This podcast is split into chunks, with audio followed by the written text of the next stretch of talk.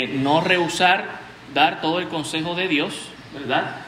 Y también toda la escritura es palabra de Dios, toda es inspirada por Él y es útil para enseñar, para redarguir, para corregir, para instruir, ¿verdad? En el Señor y para hacernos perfectos delante de Él.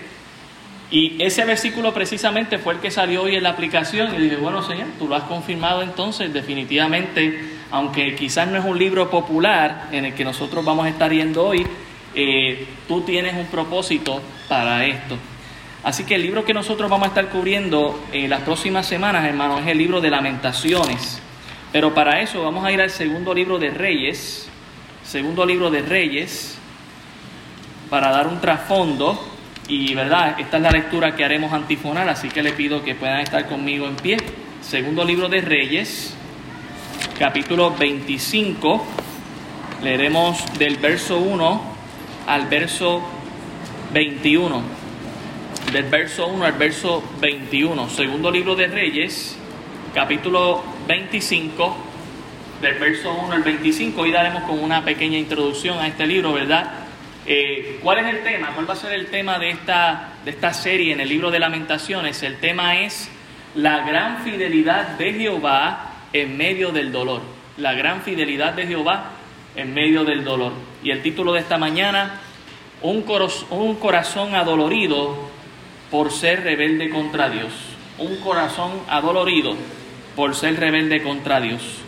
Segundo libro de Reyes 25, del 1 al 21, leeremos de manera antifonal. Dice la palabra del Señor, aconteció a los nueve años de su reinado, en el mes décimo, a los diez días del mes, que Nabucodonosor, rey de Babilonia, vino con todo su ejército contra Jerusalén y la sitió y, la levantó torres contra ella alrededor. Verso 2.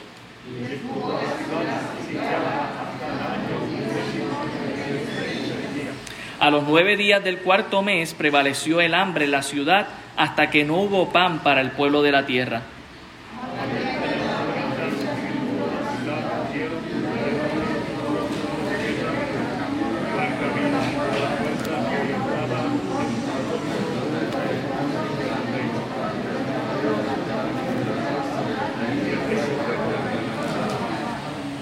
Y el ejército de los caldeos siguió al rey y lo apresó en las llanuras de Jericó, habiendo sido dispersado todo su ejército.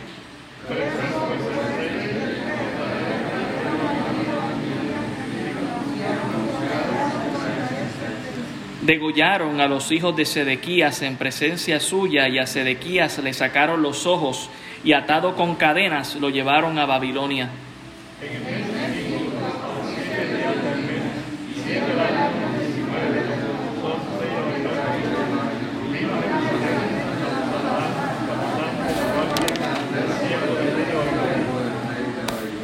Y quemó la casa de Jehová y la casa del rey y todas las casas de Jerusalén y todas las casas de los príncipes quemó a fuego.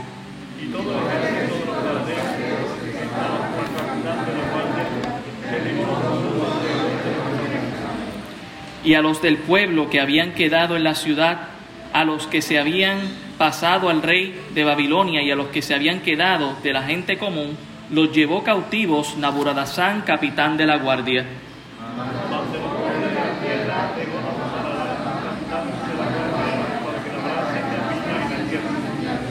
Y quebraron los caldeos las columnas de bronce que estaban en la casa de Jehová y las basas y el mar de bronce que estaba en la casa de Jehová y llevaron el bronce a Babilonia.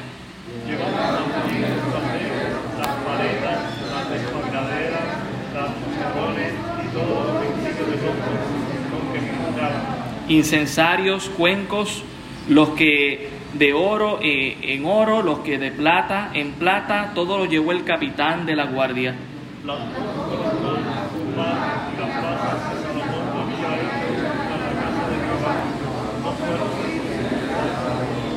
La altura de una columna era de 18 codos y tenía encima un capitel de bronce. La altura del capitel era de 3 codos y sobre el capitel había una red y granadas alrededor, todo de bronce e igual labor había en la otra columna con su red.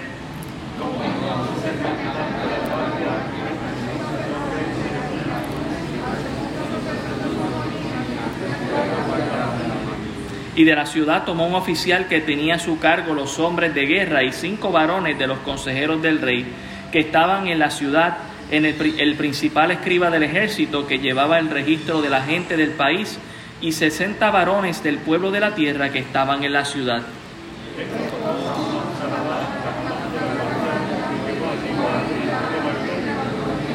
Todos juntos y el rey de Babilonia los hirió y mató en Ribla, en la tierra de Amad. Así fue llevado cautivo Judá de sobre su tierra.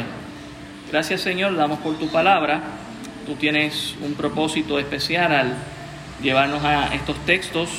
Rogamos que hables a nuestro corazón a través de tu palabra, tu Espíritu Santo ah, habla nuestras vidas y salgamos de aquí eh, renovados, transformados, Señor, por tu palabra. Gracias damos por todo en el nombre de Jesús.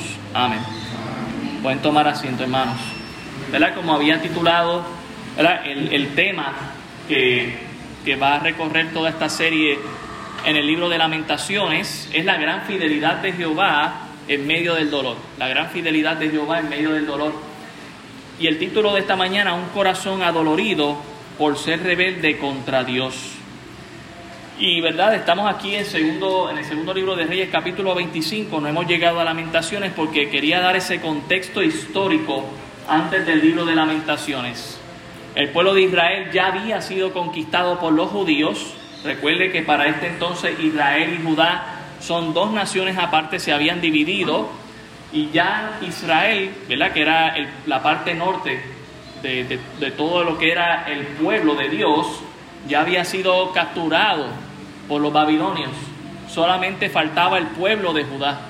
Y lo que estamos leyendo en el segundo libro de Reyes, el capítulo 25, es el, sitio, es decir, cuando los babilonios sitiaron la ciudad de Jerusalén por más de tres años, esperando a que el pueblo eh, le empezara a faltar la comida, le empezara a faltar el agua y entonces tuvieran que salir sin más remedio y entregarse a los babilonios. Y así pasó, hermanos, eh, eh, ¿verdad? También hubieron incursiones de los babilonios dentro de, Jerusalén y estamos leyendo uno de los momentos más tristes, no solamente que entraron y se llevaron a la gente cautiva, pero también que entraron al mismo templo que Salomón había eh, construido con todo el material que su papá David había guardado y aún nos menciona que hasta las decoraciones dentro del templo fueron arrancadas. ¿Por qué? Porque todo eso estaba lleno de plata, de oro, de bronce, todas las decoraciones dentro del templo y pues este reino impío se iba a llevar todo eso y aprovechar ese valor de oro. Así que mucho grupo quedó cautivo del pueblo de Judá y solamente un pequeño remanente quedaron eh, eh, en una ciudad y en un pueblo que quedó completamente desolado, destruido, vacío. Así que cuando vamos al libro de lamentaciones, lo que estamos es explorando el dolor que siente un pueblo, específicamente el profeta, por haber sufrido lo que es el castigo de Dios. Y esta razón ¿verdad? De este libro que explora el dolor, el sufrimiento, la confusión y el pesar de haberse rebelado contra Dios es lo que nos va a mostrar el libro de lamentaciones y lo que significan esas consecuencias que fueron anunciadas de antemano. Esto no solamente Jeremías lo advirtió como profeta, viene juicio de parte de Dios, Isaías también lo hizo, pero ahora en el libro de lamentaciones ya ha ocurrido, ya ha pasado, ya el juicio vino y no hay vuelta atrás. Así que el profeta Jeremías, para expresar el dolor a causa del juicio de Dios, justo, el juicio justo de Dios, Jeremías despliega estas cinco elegías o poemas de lamentos para expresar el dolor y el arrepentimiento que él tenía por lo que Dios había hecho cuando nosotros vamos allá a Lamentaciones, y van conmigo un momentito, ¿verdad? Se encuentra después del libro de Jeremías. Jeremías, básicamente, ¿verdad? Nosotros leímos ese segundo ese capítulo 25 del segundo libro de Reyes para crear un contexto histórico. Básicamente, después que sucede eso, es que el profeta se pone a escribir esto, este, este libro de lamentos para expresar su dolor. Y es muy interesante, Dios inspira al profeta a través del Espíritu Santo para componer este, este precioso poema expresando dolor y lo hace como en una forma de pirámide. En el capítulo 1 va subiendo capítulo 2 y llega al capítulo 3, que es la parte más alta que siente el profeta, y luego comienza a descender capítulo 4 y 5. Estos poemas están constituidos de manera hebrea de la siguiente manera.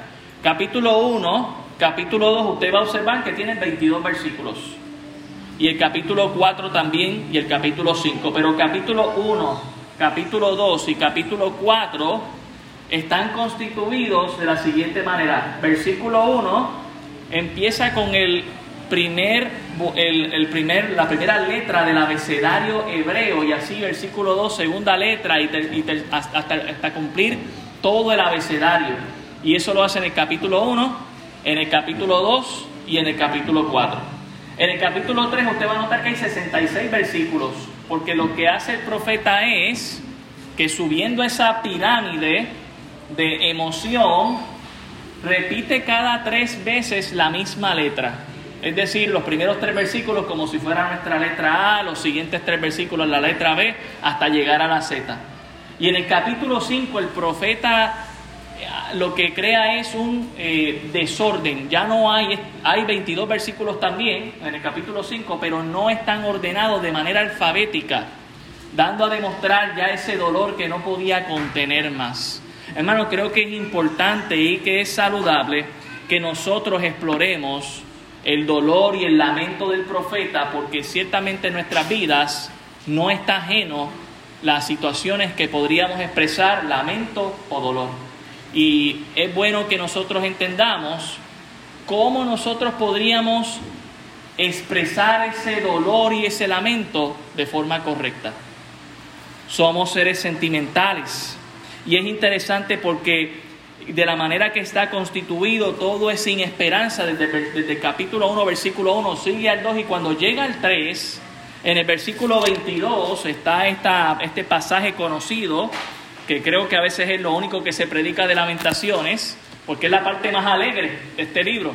El capítulo 3, el versículo 22, que dice, por la misericordia de Jehová no hemos sido consumidos, porque nunca decayeron sus misericordias, nuevas son cada mañana, grande es tu fidelidad, mi porción es Jehová, dijo mi alma, por tanto en él esperaré. Ese es el centro del libro de lamentaciones y es el la punta de esa pirámide donde de tristeza pasa gozo porque recuerda quién es su consuelo en medio del dolor, que es Dios. Lo mismo que para nosotros, hermanos, lo mismo que para nosotros. Así que este poema que eh, Jeremías ha desarrollado, inspirado en el Señor, está completamente perfecto para nosotros meditar en él. Y todo este hermoso poema representa el orden perfecto de Dios. Si ustedes notan, ¿verdad? Es como el Salmo 119, que también, ¿verdad? Cada ocho versículos expresa, comenzando con una letra del abecedario, por eso ese salmo es tan largo. Y al expresar el orden perfecto de Dios, nos muestra que aún en el caos que nosotros podríamos causar en nuestras vidas, también nos muestra que en nuestras vidas el momento más alto es cuando estamos con Dios. El momento más alto, el, mejor momento que podemos experimentar, aún en medio del dolor, es cuando estamos en comunión con Dios. Y cuando confiamos en su fidelidad, porque su fidelidad es grande, aún en medio del dolor.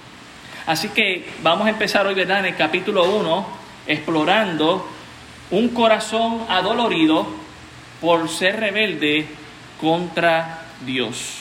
Un corazón adolorido por ser rebelde contra Dios.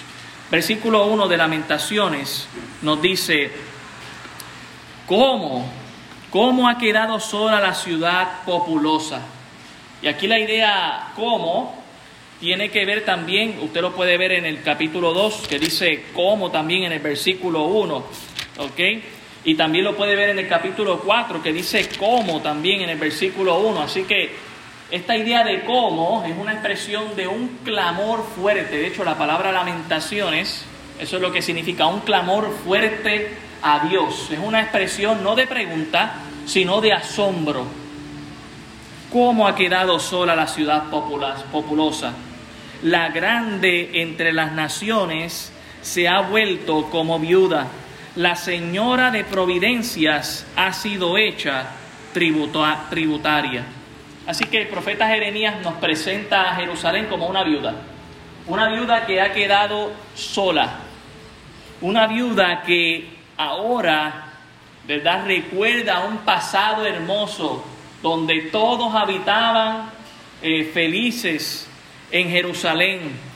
Y no solamente eso, recuerda un pasado, un pasado que dice que era grande, que era hermoso, que era maravilloso, dice la grande entre las naciones.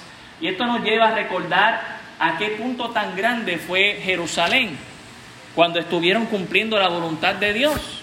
Porque con Salomón, hermanos, con, el reinado de Salomón, todos los reinos iban y rendían tributo al rey Salomón y al reino de Israel. Pero ahora a qué punto han llegado? Nos dice el final del versículo 1, la señora de provincias ha sido hecha tributaria.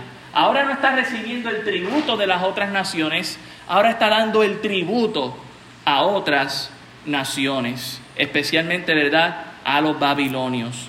Y esto es muy interesante porque ¿por qué rendir nuestra vida ante el mundo, ante la carne o ante el diablo si con Cristo es mejor? ¿Por qué rendirle tributo a este mundo? Y muchas veces lo hacemos con nuestras actitudes, lo hacemos con nuestras decisiones, lo hacemos mostrando nuestro corazón cuando mostramos qué es lo más importante en nuestra vida, qué es lo primero para nosotros terminamos rindiéndole un tributo que le deberíamos rendir a Dios. Muchos creyentes vienen con corazones adoloridos por haber desobedecido, pero la fidelidad de Dios sigue siendo grande. El versículo 2 nos dice, amargamente llora en la noche y sus lágrimas están en sus mejillas.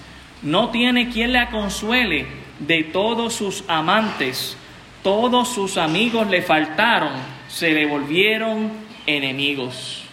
Este tema es un tema trágico y se menciona varias veces en el libro de que esta viuda ha quedado sola, sola porque sus amantes y sus amigos se le volvieron enemigos.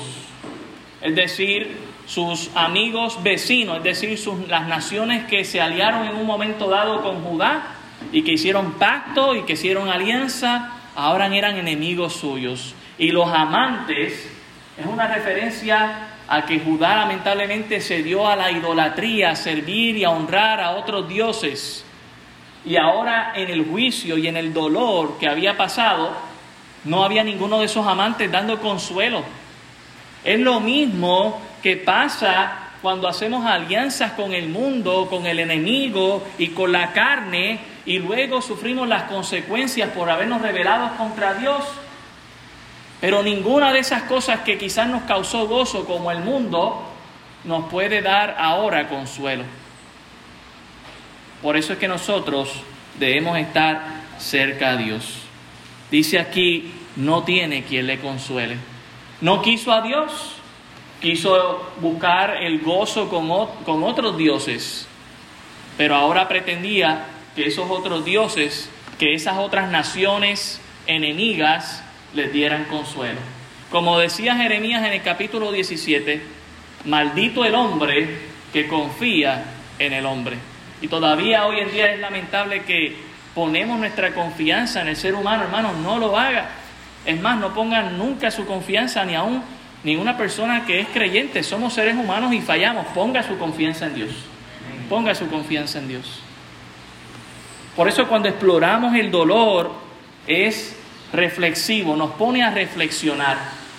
Eh, eh, el dolor y el momento de sufrimiento me lleva a preguntarme por qué estoy sufriendo. Y sabemos, y, y quiero aclarar esto, que no todo dolor o todo sufrimiento que viene a nuestras vidas es por causa de nuestro pecado. Sabemos que en el caso de Job, él sufrió porque Dios lo permitió, porque Satanás fue lo zarandeó.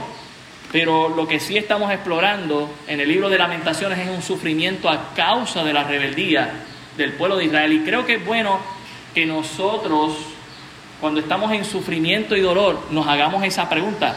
¿Será que estoy sufriendo porque le estoy fallando a Dios? ¿Porque estoy siendo rebelde contra Dios? Y vuelvo y afirmo, no es que siempre esa es la razón, pero creo que es un momento para reflexionar. Versículo 3 nos dice, Judá ha ido en cautiverio a causa de la aflicción y de la dura servidumbre. Ella habitó entre las naciones y no halló descanso. Todos sus perseguidores la alcanzaron entre las estrechuras. Hermano, Judá quedó en cautiverio, esclavizado. ¿Por qué? Porque primero les rindió culto a otros dioses, dejó de serle fiel a Dios. Como leíamos en el texto, no había ningún otro templo como el templo de Dios. Pero a veces era poco atractivo servir al Dios verdadero por los ritos que se tenían que seguir, por el compromiso que se tenía que hacer, mientras que a veces habían otros dioses encima de una, una montaña, debajo de un árbol frondoso que te daba frutos y allí estaba la ramera y bueno, pues voy para allá porque allá es más fácil, no hay tanto compromiso. Pero ahora estaban siendo castigados por Dios, estaban en la aflicción, en la dura servidumbre, como dice. Dice que Judá trató de encontrar descanso, pero no lo encontró. ¿Sabe por qué? Porque el único que nos puede ofrecer descanso en una tierra prometida es Dios. Y ahí es donde nosotros debemos de buscarlo, hermano, no en el mundo, no en la carne, no en las cosas del enemigo, sino en el Señor. Ahí es donde nosotros debemos buscar el descanso, no lejos de Dios, sino cerca de Él. Él dice, como cantamos, su yugo es fácil y ligera su carga. En el versículo 4 nos dice que la calzada de Sión tienen luto porque no hay quien venga a las fiestas solemnes. Todas sus puertas están asoladas, sus sacerdotes gimen, sus vírgenes están afligidas y ellas tienen amargura. Las calzadas es en representación de los caminos que se hacían de muchas naciones que sí eran eh, séquitos o judaizantes que practicaban el judaísmo y iban al templo de Jerusalén para adorar a Dios. Ahora estas calzadas, estos caminos estaban llenos de luto. ¿Por qué? Porque nadie iba a pasar. Caminos que eran populosos, ahora estaban desiertos. También nos dice que no hay quien venga a sus fiestas solemnes. Recordemos que el judío hacía muchas fiestas porque Dios las había instituido, entre ellas la Pascua, Pentecostés, la fiesta de los tabernáculos.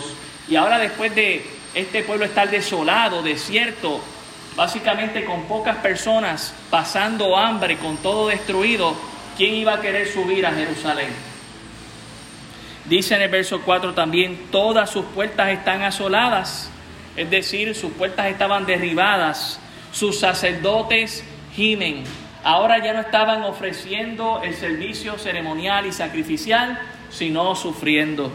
Sus vírgenes están afligidas, mujeres que quizás tenían planes de casarse, perdieron al novio o al amiguito en la guerra o fueron llevados cautivos y ahora no tenían ningún futuro, ninguna esperanza. Por eso dice, ella tiene amargura.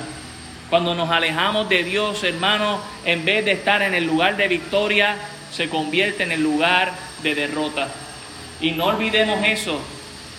El lugar de victoria se puede convertir en el lugar de derrota.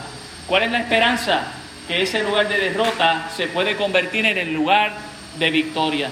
Lo veíamos unas semanas atrás, ¿verdad? Con la cruz, un pedazo de madera muerto que el Señor Jesucristo lo convirtió en el árbol de la vida. El lugar de, de derrota lo convirtió en victoria.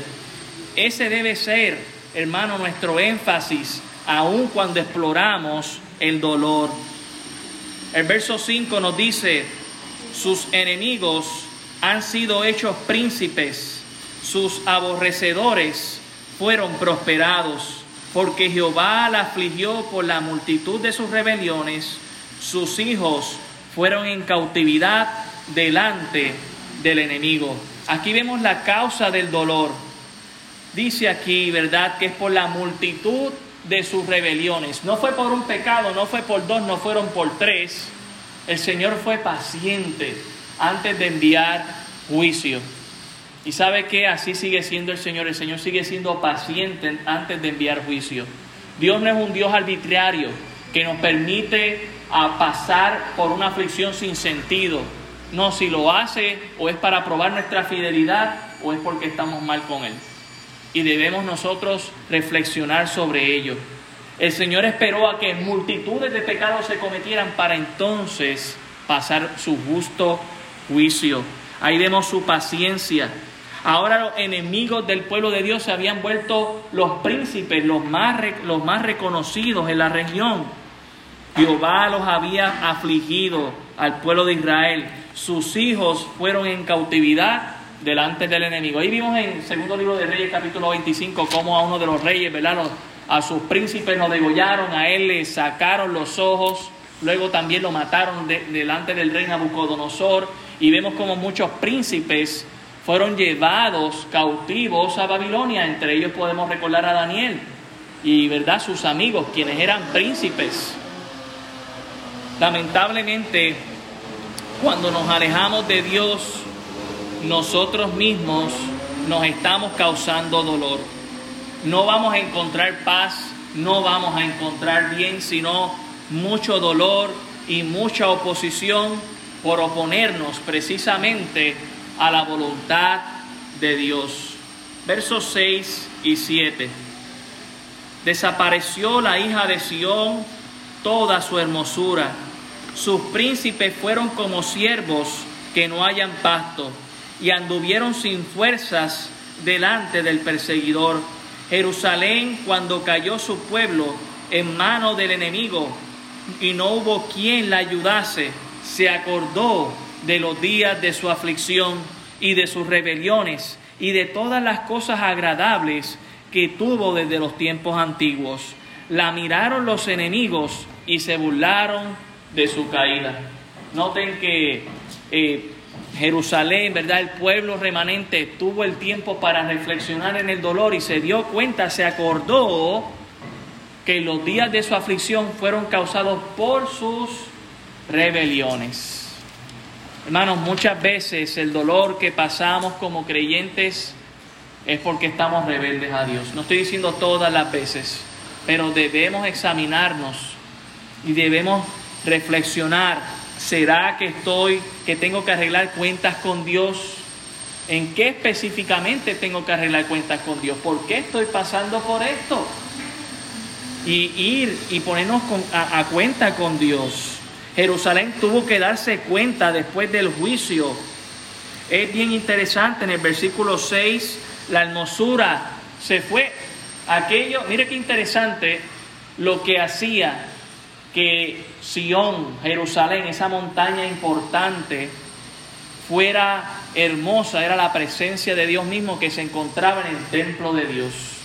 Lo que hacía que, que fuera hermosa esa ciudad era la presencia de Dios. Una vez se fue y pasó juicio, ya no había hermosura en ella.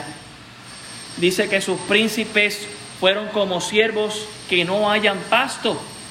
Aún el príncipe que estaba acostumbrado a que otros fueran y le trajeran comida y estuvieran a su servicio, ahora usted lo ve buscando comida como los animales. Anduvieron sin fuerzas delante del perseguidor.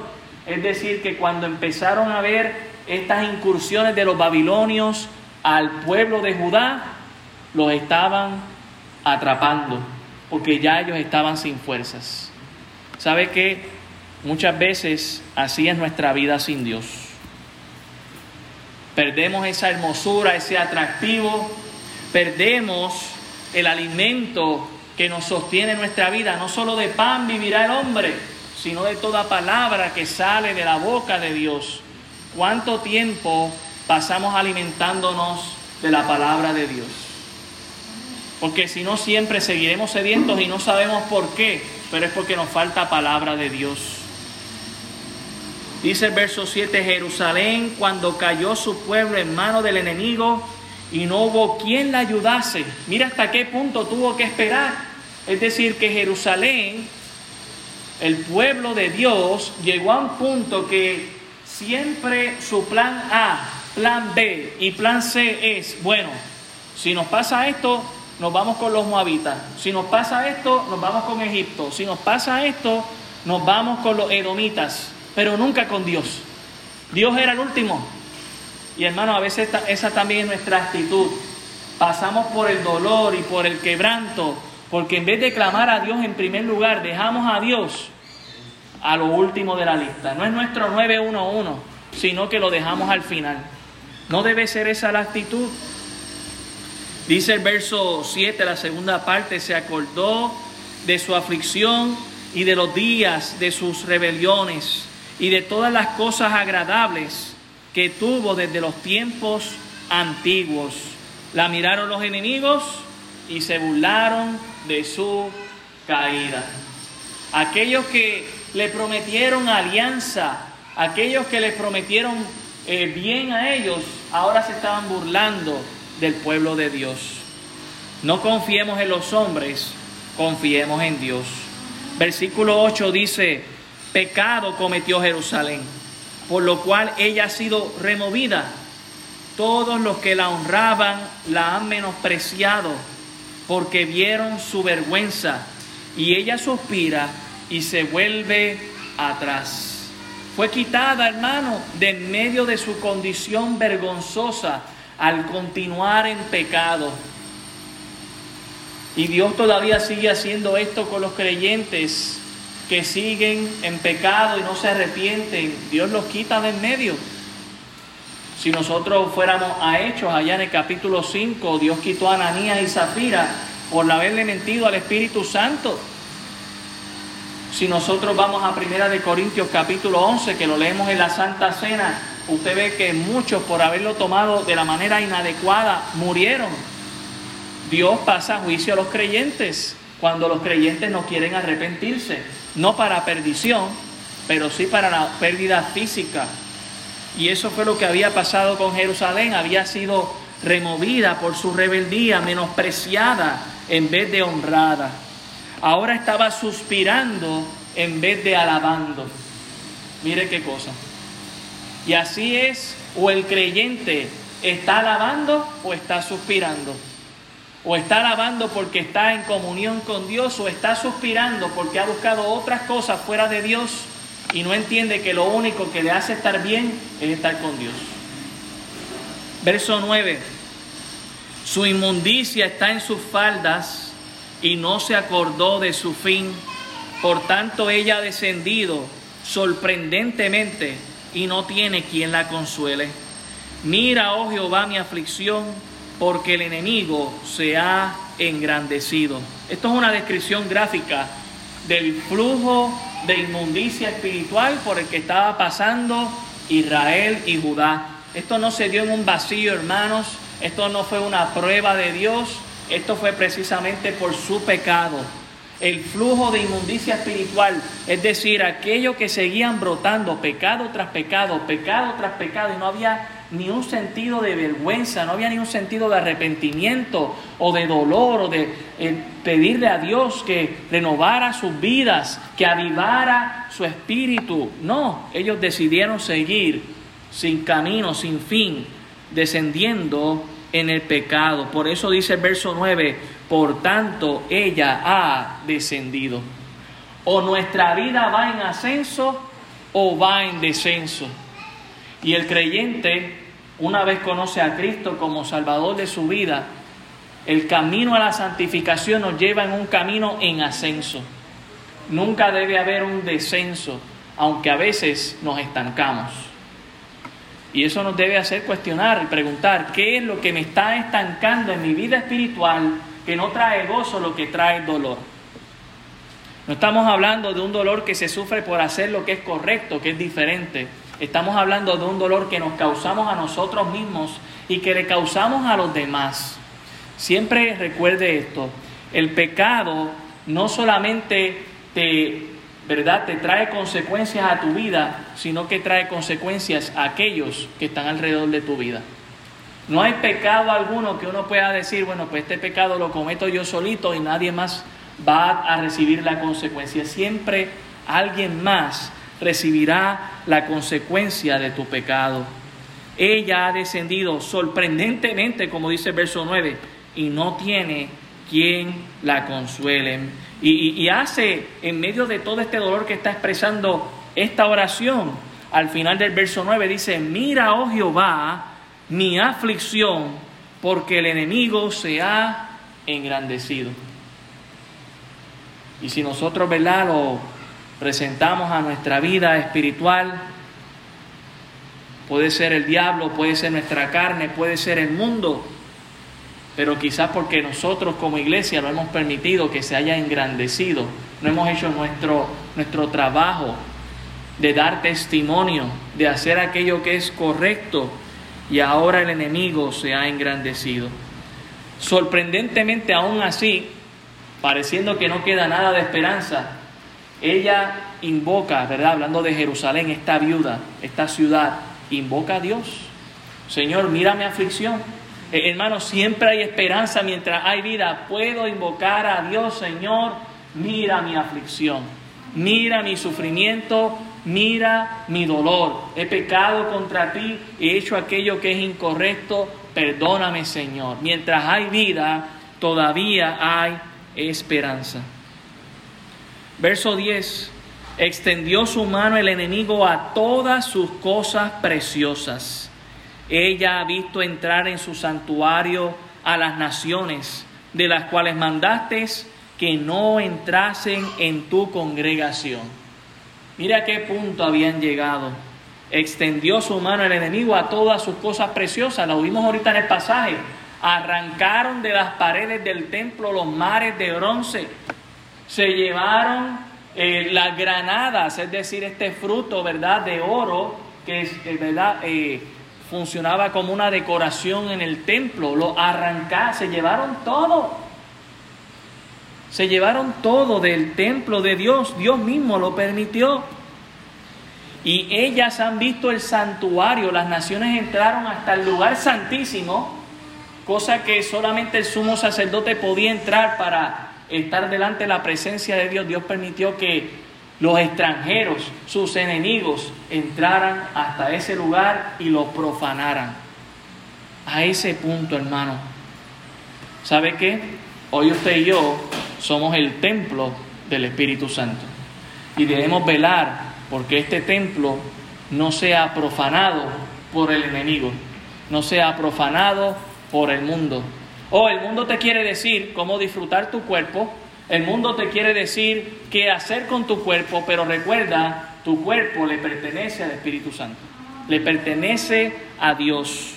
No está a merced del mundo o de tu carne, sino del Espíritu Santo. Y no es para mal, es para bien o para mejor que lo que el mundo te puede ofrecer. El templo era algo sagrado para Dios y, el, y nuestro cuerpo, que es templo del Espíritu Santo, es algo sagrado para Dios también. No dejemos que sea profanado. Dice el verso 11, todo su pueblo buscó su pan suspirando, dieron por la comida todas sus cosas preciosas para entretener la vida. Mira, oh Jehová, y ve que estoy abatida. Como había dicho, y usted puede sacar cuenta matemática, Babilonia estuvo sitiando el pueblo de Jerusalén específicamente por más de tres años. Y la idea de sitiar era eh, eh, estar alrededor de la ciudad rodearla, tapar los canales de agua para que no entraran, evitar que el comercio externo llegara a la ciudad. Así que el pueblo de Jerusalén sobrevivió por tres años con comida, pero llegó al punto que ya no había más comida y aún sus príncipes, las personas más importantes, usted las ve aquí entregando todas las cosas preciosas para tener algo de pan y dice para entretener su vida.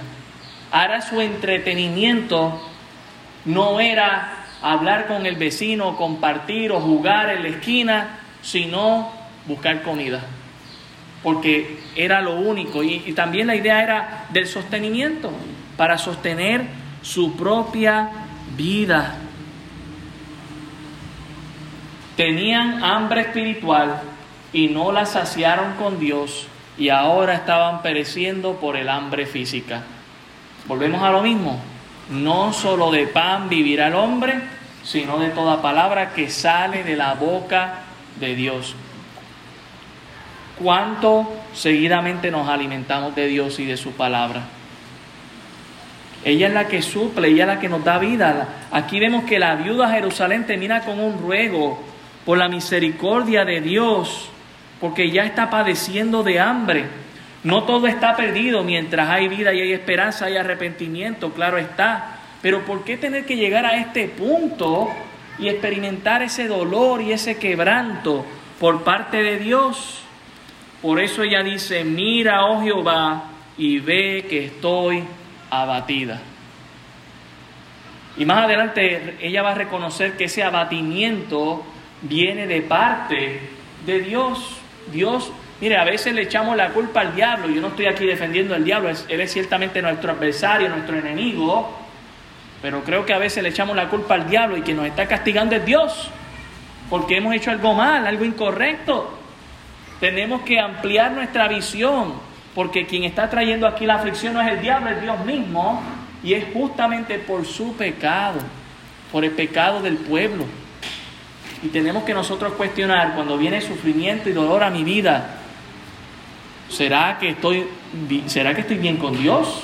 Mire, si estoy bien con Dios, pues está bien, quizás estoy sufriendo como Job por otro propósito, pero si estoy mal con Dios, debo arreglar cuentas con Él, debo clamar, mira, oh Jehová, y ve que estoy abatido, ve que estoy abatida, Señor, necesito de ti.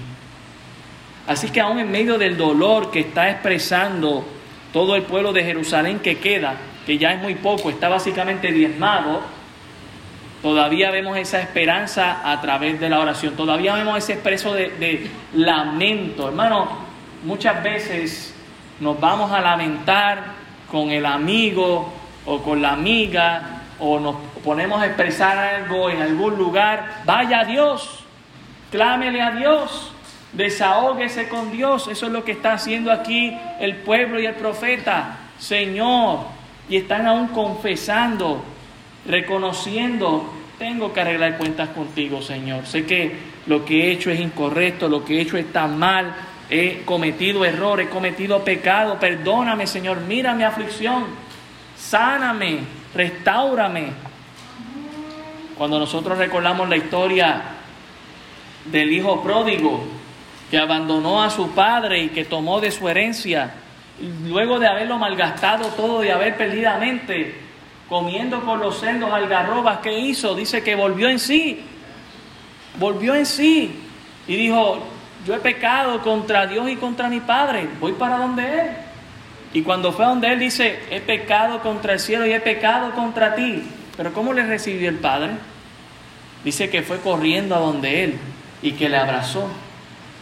Hermano, la idea muchas veces del dolor, de la aflicción, y del quebranto cuando estamos en desobediencia es que entendamos que más nadie nos puede dar ese consuelo que solamente Dios. Y que nosotros corramos a donde Él y le busquemos. Y busquemos ese consuelo que solamente Él nos puede dar. Mira, oh Jehová, y ve que estoy abatida. Por eso es que Él en, el, en Lamentaciones 3, 22, Lamentaciones 3:22, él dice, por la misericordia de Jehová no hemos sido consumidos, porque nunca decayeron sus misericordias. Nuevas son cada mañana, grande es tu fidelidad. Cada mañana el Señor hace borrón y cuenta nueva con nosotros, hermanos, por su gracia, por el sacrificio de, de nuestro Señor Jesucristo perfecto por eso eh, eh, aquí el profeta dice en el verso 24, mi porción es Jehová, mi herencia, mi parte es Dios, dijo mi alma, por tanto en él esperaré, aunque está expresando este dolor y siente que hasta un punto hasta Dios le ha abandonado y no está presente, dice, no, yo sé que Dios está ahí, porque Dios es fiel y voy a esperar en Él. ¿Por qué ir al mundo a buscar solución que solamente Cristo me puede dar? Quédate y espera en silencio. Él es fiel, grande es su misericordia. A un corazón adolorido por ser rebelde contra Dios, si se humilla, puede experimentar la gran fidelidad de Dios en medio del dolor. ¿Por qué? Porque grande es la fidelidad de Jehová. Oremos.